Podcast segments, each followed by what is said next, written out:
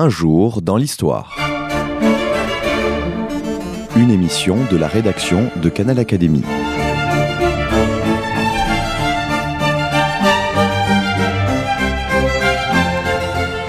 On retrouve Laetitia Devitt. Madame, Monsieur, bonjour et bienvenue dans cette rubrique éphéméride de l'émission Un jour dans l'histoire. Aujourd'hui, nous n'allons pas nous intéresser à un jour, mais à un été, et plus précisément à un homme durant un été, un été d'ailleurs terrible, celui de 1870. Je vous propose en effet, dans cette émission, de suivre l'errance de Napoléon III au cours des deux derniers mois de son empire. Si on a beaucoup écrit sur la débâcle de 1870, rendue célèbre entre autres par Émile Zola, on a souvent évité l'agonie de l'empereur. Nicolas Chaudin y consacre un ouvrage poignant, L'été en enfer, prix Drouin de Luis 2011 de l'Académie des sciences morales et politiques. Au fil de ce récit historique, on suit la débâcle de la France à travers le supplice de son empereur, un empereur réduit au déshonneur et à l'humiliation, ravagé par la souffrance physique et sacrifié par une épouse réactionnaire accrochée à sa couronne. Nicolas Chaudin est notre invité aujourd'hui. Bonjour Nicolas Chaudin. Bonjour. Merci d'avoir accepté notre invitation au micro de Canal Académie. Vous étiez déjà venu nous présenter une biographie du baron Haussmann, émission d'ailleurs toujours disponible dans notre médiathèque. Et je rappelle votre parcours. Vous avez dirigé la rédaction de Beaux-Arts Magazine et depuis créé votre propre maison d'édition d'art. Mais donc, si vous êtes ici aujourd'hui, c'est en tant qu'auteur pour votre dernier ouvrage, donc L'été en enfer, paru chez Actes Sud. Tout d'abord, parlons peut-être du choix du sujet. N'est-ce pas un peu étrange de s'intéresser à l'agonie d'un souverain? Non, pas étrange quand on aime écrire, parce que l'agonie d'un souverain, c'est toujours spectaculaire, même si elle a lieu sur un lit. Ce n'est pas le cas de celle de Napoléon III qui prend naissance, ou en tous les cas qui prend place sur un territoire beaucoup plus vaste, celui de la défaite, celui d'une guerre, de mouvements de troupes extrêmement rapides. Et justement, c'est cette rapidité, cette espèce de précipitation dans l'errance de l'empereur défait qui fait de ce livre, en tout cas qui faisait du sujet quelque chose d'à la fois théâtral, spectaculaire et proprement romanesque. Et au départ, c'était bien cela qui m'intéressait. Et ce qui m'intéressait également, c'était la personne de l'empereur qu'on avait, comme vous l'avez justement dit, jusque-là négligée. Car lorsqu'on aborde la guerre de 1870, on essaye d'y voir les germes de la République, on essaye d'y voir les vices d'un régime condamné, le Second Empire, mais jamais on ne s'intéresse véritablement à la personne de cet empereur qui n'a pas vraiment voulu cette guerre, qui en a été la principale victime et qui en a été en quelque sorte une espèce de héros. C'est ce que nous allons voir. Aussi, dites-nous deux mots de la forme choisie. C'est un récit historique. Oui, en fait, c'est tout le problème de l'édition en France, c'est que quand un livre ne rentre pas dans un rack de gondoles de supermarché, euh, alors euh, roman historique, roman, euh, euh, Bluette, roman d'amour, etc., il est toujours très difficile de le qualifier. J'avais prévenu mon éditeur qu'il s'agissait d'un ouvrage proprement historique, c'est-à-dire qu'il n'y a là que la vérité, mais que j'y mettrais une tournure un peu plus littéraire que le simple ouvrage universitaire. Et donc, euh, immédiatement, l'éditeur s'est écrié roman historique. Et je lui ai dit non, pas roman historique, c'est la vérité. Donc, on a cherché cette espèce de genre hybride que serait le récit historique. Bravo, en tout cas. Mais venons-en au fait. Votre récit débute le 13 juin 1870. Napoléon III reçoit Haussmann à Saint-Cloud. Celui-ci, d'ailleurs, a été évincé quelques mois plus tôt du gouvernement qui s'est engagé sur la voie de l'empire parlementaire. Et d'après Haussmann, au cours de cet entretien, Napoléon III remettrait en question l'évolution parlementaire du régime. Pouvez-vous nous rappeler les enjeux de cette évolution? Oui, en très peu de temps, les élections législatives de 1869 ont été une claque pour euh, l'Empire autoritaire, incarné non seulement par l'empereur, mais surtout par Eugène Rouer, ministre d'État dit vice-empereur. Et donc euh, Napoléon III euh, a très tôt compris qu'il fallait engager le régime vers une voie beaucoup plus libérale qui satisfasse les aspirations populaires. Il a donc engagé des pourparlers, a nommé pour ça non pas un Premier ministre, mais un chef de gouvernement, Émile Olivier, qui euh, constitue son gouvernement avec des personnalités du centre droit et du centre gauche et engage les institutions dans une voie euh, proto-parlementaire, je dirais, hein, quelque chose qui ressemble euh, d'assez près à ce que sera la Ve République moins d'un siècle plus tard. C'est pourquoi d'ailleurs on, relie si facilement les bonapartistes aux gaullistes. Il y a une espèce de lien mystique entre le gouvernement qui procède du suffrage universel et le peuple, Et euh, ce régime parlementaire a des débuts assez chaotiques parce qu'il mécontente la gauche qui ne voit pas l'aboutissement de ses aspirations, c'est-à-dire tout simplement l'abolition du régime, de l'Empire, et ne contente pas non plus la droite qui se voit reléguée aux commodités. Et tous les vieux mamelouks, c'est-à-dire les bonapartistes durs, euh, voient ça d'un très mauvais œil. L'épisode que je cite à propos d'Haussmann est dans les mémoires d'Haussmann. C'est Haussmann qui raconte cette histoire. Les mémoires d'Haussmann sont entachées de tellement de mensonges qu'on ne peut pas y prêter crédit. C'est l'argument de départ. Je ne crois pas que Napoléon III ait un seul instant songé à regagner le terrain perdu, notamment après le plébiscite qui euh, venait consacrer les réformes engagées. Oui, donc finalement, le pouvoir de Napoléon III, en ce début d'été 70, n'est pas vraiment menacé. Non, parce qu'un plébiscite a donc consacré les réformes libérales, plébiscite qui est un triomphe pour Napoléon III. Il dit j'ai retrouvé mon chiffre, ça veut dire que, si vous voulez, il retrouve le même appui populaire que celui qu'il avait porté sur le trône en 1852. Donc, d'une certaine manière, l'homme n'est pas menacé. Le régime est assis euh, plus que jamais. Euh, il n'y a plus rien à faire en politique, c'est exclame Gambetta. Enfin, c'est la fin, quoi. C'est la fin des aspirations républicaines. Et pour le régime, c'est une espèce de refondation. Ce serait le cas si euh, l'empereur n'était terriblement malade et si ne surgissait une crise diplomatique a priori bénigne qui vient surprendre un gouvernement en rodage. Parce que si Napoléon III est malade, d'un côté, il faut savoir aussi qu'Émile Olivier se débat dans des réformes constitutionnelles et institutionnelles qui fragilisent son action, parce que c'est un régime en rodage. Donc oui, c'est l'affaire de la succession d'Espagne qui va mettre le feu aux poudres. Mais donc, euh, je voudrais qu'on présente avant cette fameuse maladie de l'empereur. Vous le dites malade, mais de quoi souffre-t-il? Et dans quel état est-il en cette fin juin, début juillet 1870 Alors, il souffre de la maladie de la pierre, ce qu'on appelait la maladie de la pierre, qui est en fait la présence d'un gros calcul euh, dans sa vessie, un gros calcul calcaire. Il est gros probablement comme la grande phalange du pouce, quoi. Moi, je dis un calot d'agate, mais ça vous donne une idée de, donc il souffre terriblement. Cette pierre euh, a été diagnostiquée vaguement une première fois dès 1865, 66. 66, elle est avérée. Et le problème que pose cette maladie, c'est qu'outre les douleurs intolérables qu'elle inflige à l'empereur, elle le plonge dans des états d'apathie, elle provoque tout un tas de maux secondaires, rhumatisme, troubles digestifs, etc. Et en plus de ça, pour calmer les douleurs, car on ne sait faire que cela, on gave l'empereur de pilules thébaïques ou de potions thébaïques, ce qui veut dire qu'on le gave d'opium en fait. Et cet opium expose l'empereur à de véritables pannes, à des comas momentanés. On peut l'opérer, d'ailleurs c'est ce qu'on envisage de faire, dans un calendrier extrêmement serré, on, envisage de l'opérer, mais l'opérer c'est introduire euh, dans la vessie de cet homme par les voies naturelles. N'insisterai pas sur le détail.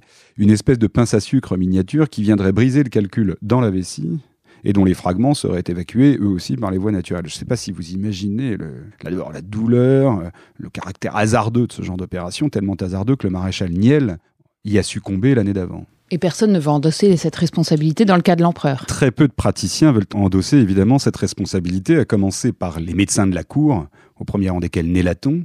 Et c'est donc une espèce de médecin extrêmement célèbre d'ailleurs, euh, qui va préconiser cette opération mais il sera le seul, Germain C, et il sera le seul à s'opposer à un collège de médecins de cour qui euh, diront que non, il faut surtout pas procéder à cette opération, etc. Ça, c'est le 1er juillet.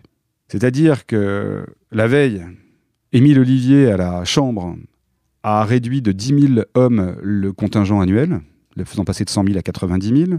Le ministre de la Guerre, Leboeuf, a vendu euh, un quart des chevaux de remonte de la cavalerie française. Le 1er juillet, on décrète qu'il faut opérer l'empereur d'un calcul vésical, opération qui a deux chances sur trois de l'entraîner à la mort. Et le 2 juillet, éclate la crise à la succession du trône d'Espagne.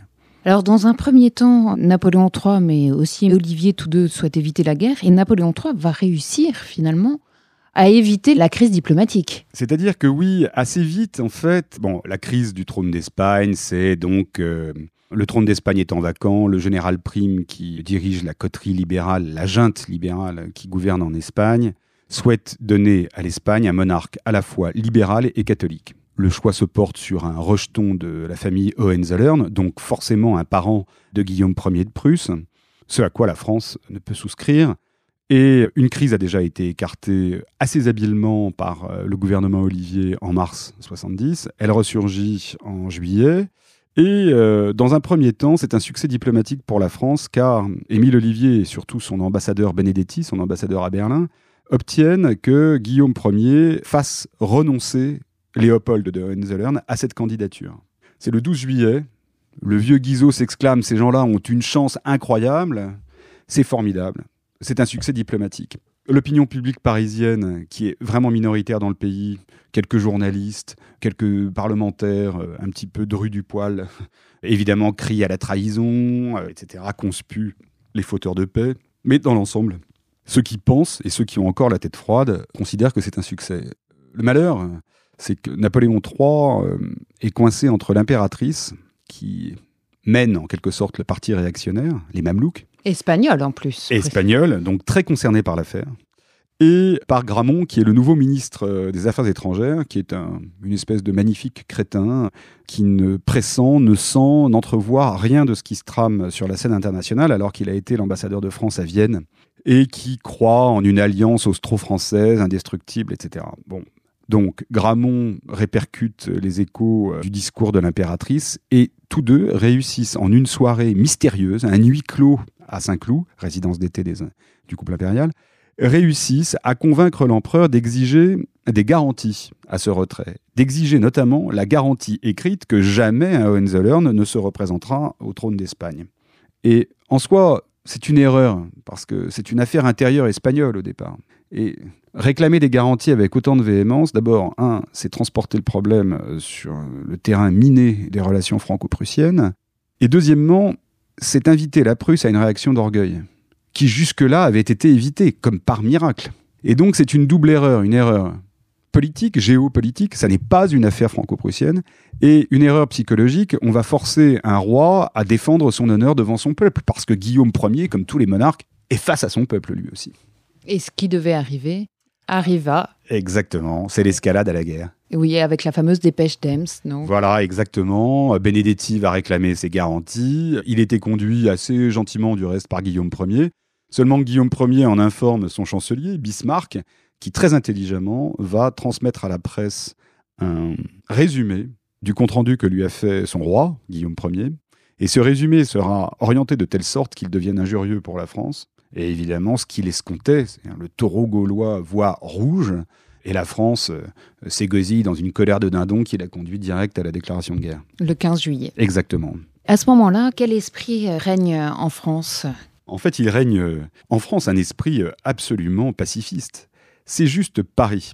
Vous savez, on est en juillet, c'est la fin des moissons, les hommes sont aux champs, tout le monde est éreinté, et personne ne songe un seul instant à, à quitter son lopin de terre. La France est essentiellement rurale.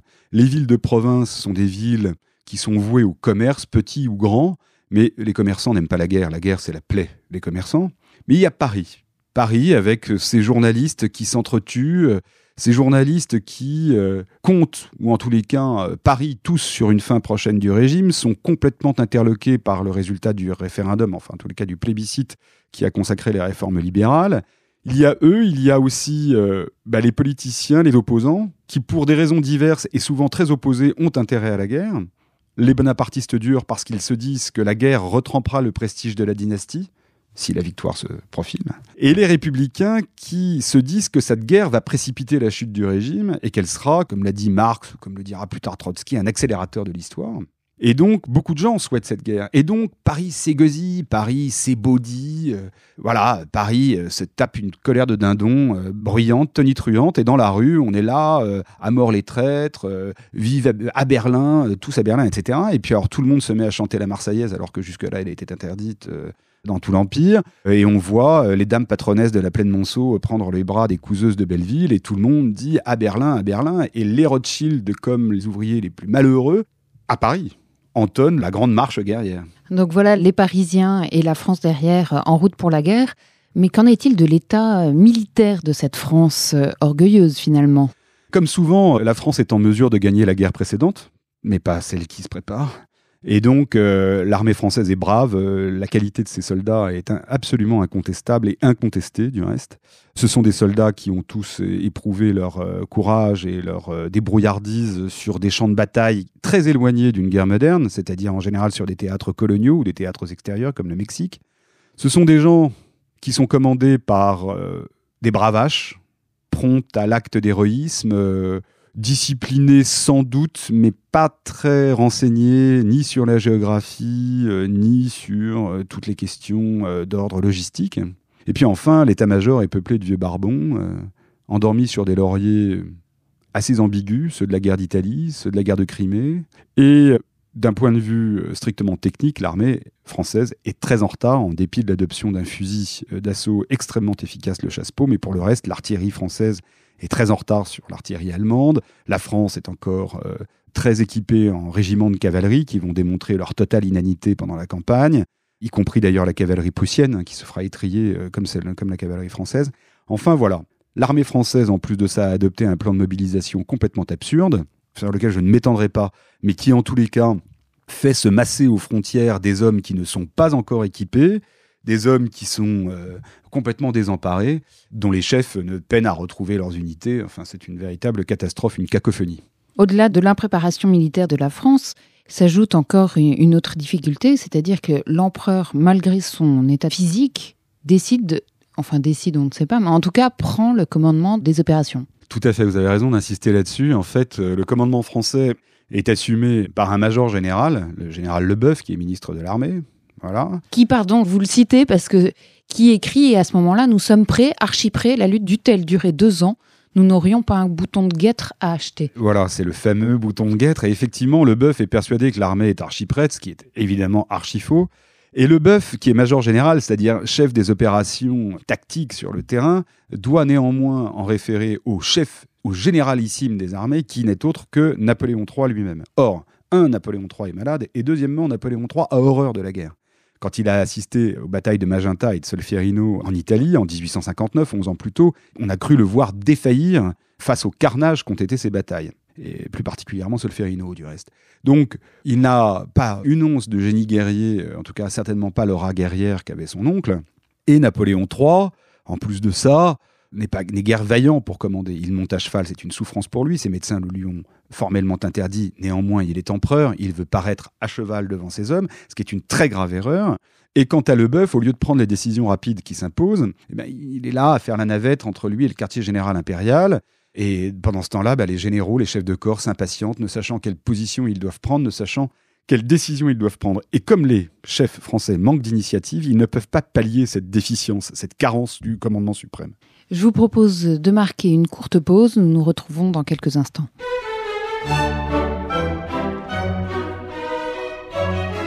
Comment sont réalisées les épées d'académiciens? Pour le savoir, rencontrez Gucci, un des plus célèbres orfèvres du monde. Au cours d'une émission Carrefour des Arts, il explique comment il opère le choix des symboles qui ornent les épées d'académiciens et celui des matériaux qui composent ces pièces uniques. Gucci évoque aussi son parcours de l'URSS à la France. Gucci et les épées d'académiciens, une émission à télécharger dès maintenant sur Canal Académie.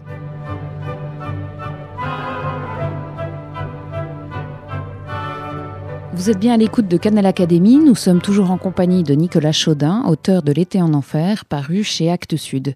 Nous avons quitté un empereur souffrant, poussé à la guerre, il a quitté Saint-Cloud le 28 juillet. Le départ d'un homme malade évitant Paris est largement connu. Un contraste est marquant entre lui, les traits tirés, et son fils adolescent, qui est à ses côtés. Et là aussi, on a peu parlé encore du rôle de l'impératrice euh, dans l'entrée en guerre de la France, et même dans le... C'est elle qui a poussé quelque part son mari à partir au combat, et son fils aussi. Alors l'impératrice a un rôle très ambigu. D'abord, elle est absolument antilibérale. Et elle a en plus une haine tenace pour Émile Olivier, le chef du gouvernement libéral, parce que Olivier, en arrivant aux affaires, a expressément exigé de l'empereur qu'il évince l'impératrice du Conseil des ministres. Or, l'impératrice y prenait place depuis quelques années déjà. Et évidemment, elle lui en veut terriblement, parce que cette femme prenant place au Conseil des ministres a pris goût au pouvoir également.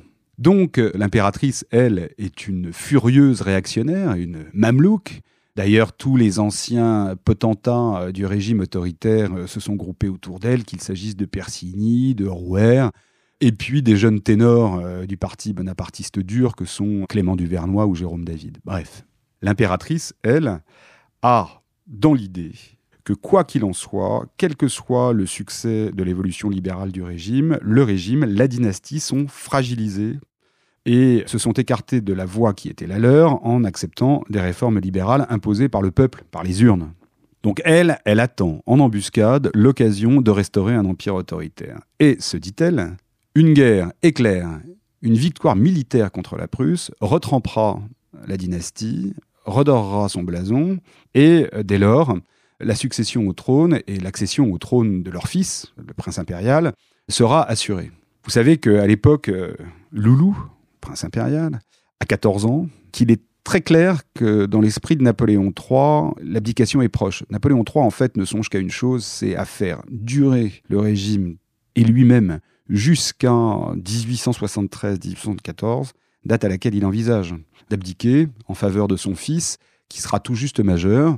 Ce qu'il veut éviter, c'est une régence de l'impératrice. Il sait qu'elle n'est pas appréciée du peuple. Il a beau euh, avoir pour elle sinon de l'amour, en tous les cas, beaucoup de respect et beaucoup d'amitié, il sait bien que ça ne tiendrait pas. D'ailleurs, c'est pourquoi aussi au départ il veut éviter la guerre, car s'il y a la guerre, il le sait, c'est l'impératrice qui sera régente. Et elle le sait aussi. Et l'entrée en guerre, pour Eugénie, c'est l'occasion de reconquérir le pouvoir. On va voir ça tout de suite, puisque finalement la France euh, rentre en guerre. Ce qui y a d'impressionnant, ce que vous montrez dans votre ouvrage, c'est que tout le monde se retrouve à Metz, la troupe, le commandement, l'empereur.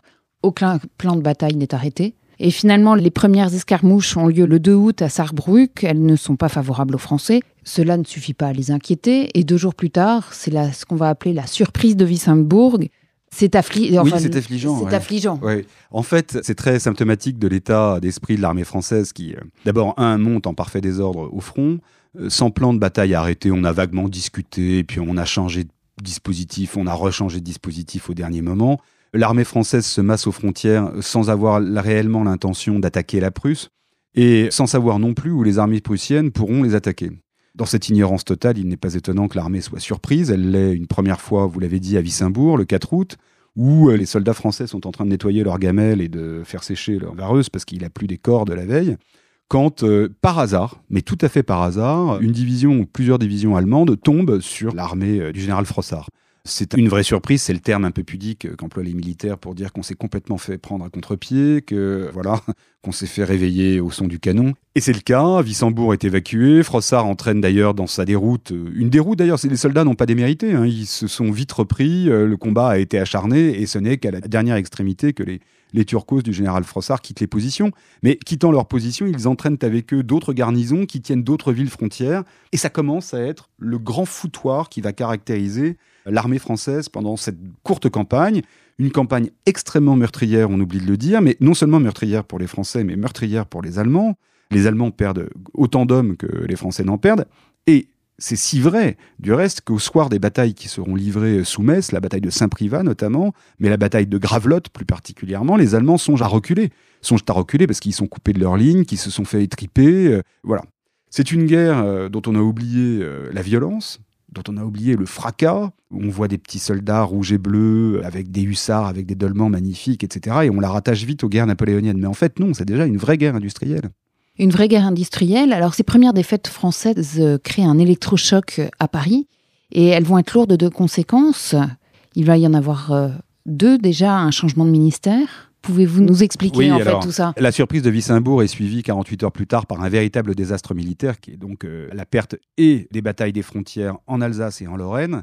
MacMahon recule en profondeur dans le territoire quand euh, en Lorraine, euh, Frossard, là encore, fait reculer l'avant-garde de l'armée lorraine vers Metz et donc les frontières sont dégarnies. C'était un véritable coup de théâtre. On pouvait, parce que Wissembourg, c'était une surprise, c'était des éléments, des éléments épars le général Abel Douai qui commandait cette avant-garde est tué, mais enfin bon. En revanche, euh, quand Frossard dégarnit les frontières de Lorraine, on a vraiment le sentiment d'une invasion. Quant à MacMahon, il est vraiment vaincu parce qu'il ne décroche qu'au dernier moment. Son armée est anéantie et elle est obligée d'aller refaire ses forces à Chalon. Donc, on a un sentiment d'abandon, on a un sentiment de vulnérabilité et Paris est en ébullition. L'impératrice l'impératrice et surtout ses conseillers, parce qu'elle n'a pas véritablement l'initiative. Mais enfin, l'impératrice et ses conseillers, à l'instigation d'Eugène Rouer, notamment, nomment à la place d'Émile Olivier, qui est destitué par la Chambre, nomme un gouvernement de réaction, de défense nationale, emmené par un vieux général de 74 ans, le comte de Palikao, héros euh, du sac du palais d'été à Pékin, ce qui vous donne une idée de son aura. Et cet homme-là va réunir autour de lui d'ailleurs des volontés euh, assez fermes, Bon, c'est vrai, pas mal de réactionnaires, pas mal d'extrémistes, mais des types qui acceptent quand même ce portefeuille ministériel en sachant qu'ils se suicident, mais l'acceptent tout de même, avec le ferme espoir de redresser euh, la fortune des armes de France. Et donc, euh, ces gens-là, euh, Clément Duvernois, Henri Chevreau, qui est ministre de l'Intérieur, qui était le successeur d'Haussmann à la préfecture de la Seine, ces hommes-là vont vraiment tout faire pour sauver la mise, et notamment vont mettre Paris en défense. Et ça portera d'une certaine manière ses fruits, parce que Paris ne tombera pas, en dépit du long siège que lui infligeront les Prussiens. Et euh, ils vont mobiliser des hommes en quantité assez considérable, hein, près de 200 000 hommes. Ils vont acheter des armes aux États-Unis, en Angleterre. Ils vont réussir, si vous voulez, ils vont préparer la résistance désespérée que opposera la République aux Prussiens une fois que l'Empire aura chu. Alors on a un peu quitté euh, Napoléon III dans tout ça, et pourtant il est toujours au cœur des combats, enfin sur place. Son état de santé ne cesse de s'aggraver, son état moral aussi. Et donc il est question à un moment de le renvoyer à Paris, puisqu'il est plus encombrant qu'autre chose sur le terrain. Et alors là aussi, l'impératrice va avoir euh, pas un très beau rôle. Oui, il y a cette situation complètement extravagante, c'est qu'au lendemain des revers du 6 août, qui sont vraiment décisifs dans l'issue de la campagne, tout de suite les militaires demandent l'évacuation de l'empereur, considérant que sa présence est plus un frein à la prise de décision qu'un bénéfice. Évidemment, L'empereur tergiverse, voudrait rester au milieu de ses hommes, et puis quand enfin la décision semble prise de son côté, c'est cette fois l'impératrice, qui refuse de la manière la plus ferme, voire la plus insolente, que Napoléon III rentre à Paris pour reprendre en main le gouvernement du pays, sous prétexte que s'il rentrait vaincu, ce serait la révolution immédiatement dans Paris. En cela, elle est bientôt relayée d'Elnevoud par son Premier ministre, le comte de Palicao, et ces deux-là n'auront de cesse qu'ils n'empêchent le retour de Napoléon III, qui sera remis à l'ordre du jour pratiquement chaque jour de la campagne, parfois même avec l'espoir d'un coup d'État impérial, notamment le prince Napoléon, le maréchal de MacMahon, le général Trochu, envisagent très sérieusement de faire rentrer Napoléon III dans Paris, accompagné de l'armée qui est réfugiée à Chalon, pour s'emparer du pouvoir, renvoyer la Chambre, qui a été rappelée, la renvoyer, et enfin pouvoir, si vous voulez, exercer le pouvoir dans le cadre d'un gouvernement de salut public. Très autoritaire, donc. Donc euh, Napoléon reste euh, au milieu de ses hommes, il devient d'ailleurs très encombrant, il y gagne le surnom de boulet d'or. Oui, le boulet d'or, ce sont les récits de quelques témoins de la campagne qui m'ont donné ces termes. Là encore, le prince Napoléon, Jérôme Napoléon, le prince rouge, lui parle de la soupière, en décrivant la situation de MacMahon et en disant Imaginez un maréchal obligé de faire la guerre, de combattre, tout en portant une soupière pleine à rabord dont il ne faut pas verser la moindre goutte. Donc cette soupière, ce boulet d'or, Napoléon III et son train considérablement réduit du reste, depuis les premières défaites, quoi qu'en dise Zola, Napoléon III est ballotté. Il n'a plus prise sur les événements. Depuis le 12 août, c'est le général Bazaine qui commande la totalité de l'armée, et cette fois-ci, Napoléon III n'a plus son mot à dire. Néanmoins, comme c'est un Bonaparte, il désire rester parmi ses hommes, et son train, sa maison, la maison de l'empereur, sinue, euh, erre et louvoie au gré des mouvements de troupes parmi les régiments français affamés, défaits, euh, ahuris, désemparés. Et euh, c'est l'histoire de cette errance en fait que raconte le livre parce qu'elle est spectaculaire. Imaginez le carrosse de l'empereur roulant dans des chemins euh, transformés en coulées de boue par des orages subis. Imaginez cet homme qui souffre, qui a la vessie en sang, qui est obligé de s'arrêter toutes les dix minutes pour ce que l'on imagine. Enfin, c'est absolument épouvantable, cet homme qui refuse de manger, qui refuse de s'alimenter, qui s'il boit est obligé de s'arrêter immédiatement. Il est hâve, vert, euh, il finit par se maquiller pour ne pas avoir l'air aussi euh, malade qu'il ne l'est en réalité. Et puis surtout, c'est un homme qui moralement est défait parce qu'il voit ce qu'il avait cru obtenir. Imagine, mettez-vous dans la peau de Napoléon III. En instaurant le régime libéral, cet homme a sincèrement cru qu'il serait, pour l'éternité, une espèce de dictateur salubre qui aurait rétabli la démocratie. Et effectivement, il avait assis sa postérité. C'était formidable. Né d'un coup d'État, il restaure la démocratie. C'était formidable. Même son oncle n'y était pas parvenu. Et puis soudain, par un moment de faiblesse, au moment décisif, c'est-à-dire euh, lors de la crise diplomatique de la succession du trône d'Espagne, par cette faiblesse momentanée, il se retrouve humilié, défait, le pays envahi, son peuple retourné contre lui. Imaginez dans quel état cet homme se trouve. Et finalement, c'est lui qui, quelque part, euh, va reprendre les rênes, puisque l'armée encerclée, il va trouver la force de faire hisser le drapeau blanc. Exactement, c'est sa dernière décision d'empereur et c'est peut-être la seule décision d'empereur qu'il aura prise pendant cette campagne. C'est que, enfermé avec l'armée de MacMahon dans la cuvette de Sedan, Voyant que la situation est irrémédiable, que chaque minute qui passe est un massacre dans les rangs français, Napoléon III prend la décision de hisser le drapeau blanc contre l'avis du général de l'armée de Sedan, qui est pour l'heure le général de Wimpfen. Et ce qui est assez extraordinaire, c'est que quand Napoléon III donne l'ordre de mettre le blanc sur les citadelles avancées de Sedan, Wimpfen est fort, son aide de camp, les font immédiatement abattre, ces couleurs blanches, en disant mais qu'est-ce que c'est que ce chiffon-là euh? Et alors on lui dit mais c'est l'empereur qui l'a décidé, rien à faire, ramenez les blancs. Voilà. Et il y a une espèce de rébellion du principal chef, le général de Wimpfen, contre la décision de l'empereur. L'empereur imposera néanmoins sa décision, de toute manière, je vais vous dire, qu'il l'ait imposé ou pas, les faits leur est imposé quelques heures plus tard. Mais cela dit, sa dernière décision d'empereur, c'est de mettre un terme au massacre. Et c'est une décision qu'il prend seul. Merci beaucoup Nicolas Chaudin. Nous arrivons au terme de notre émission. Je renvoie nos auditeurs à votre ouvrage L'été en enfer chez Actes Sud et rappelle que vous avez reçu le prix Drouin de Luis de l'Académie des sciences morales et politiques. Au revoir à tous et à toutes.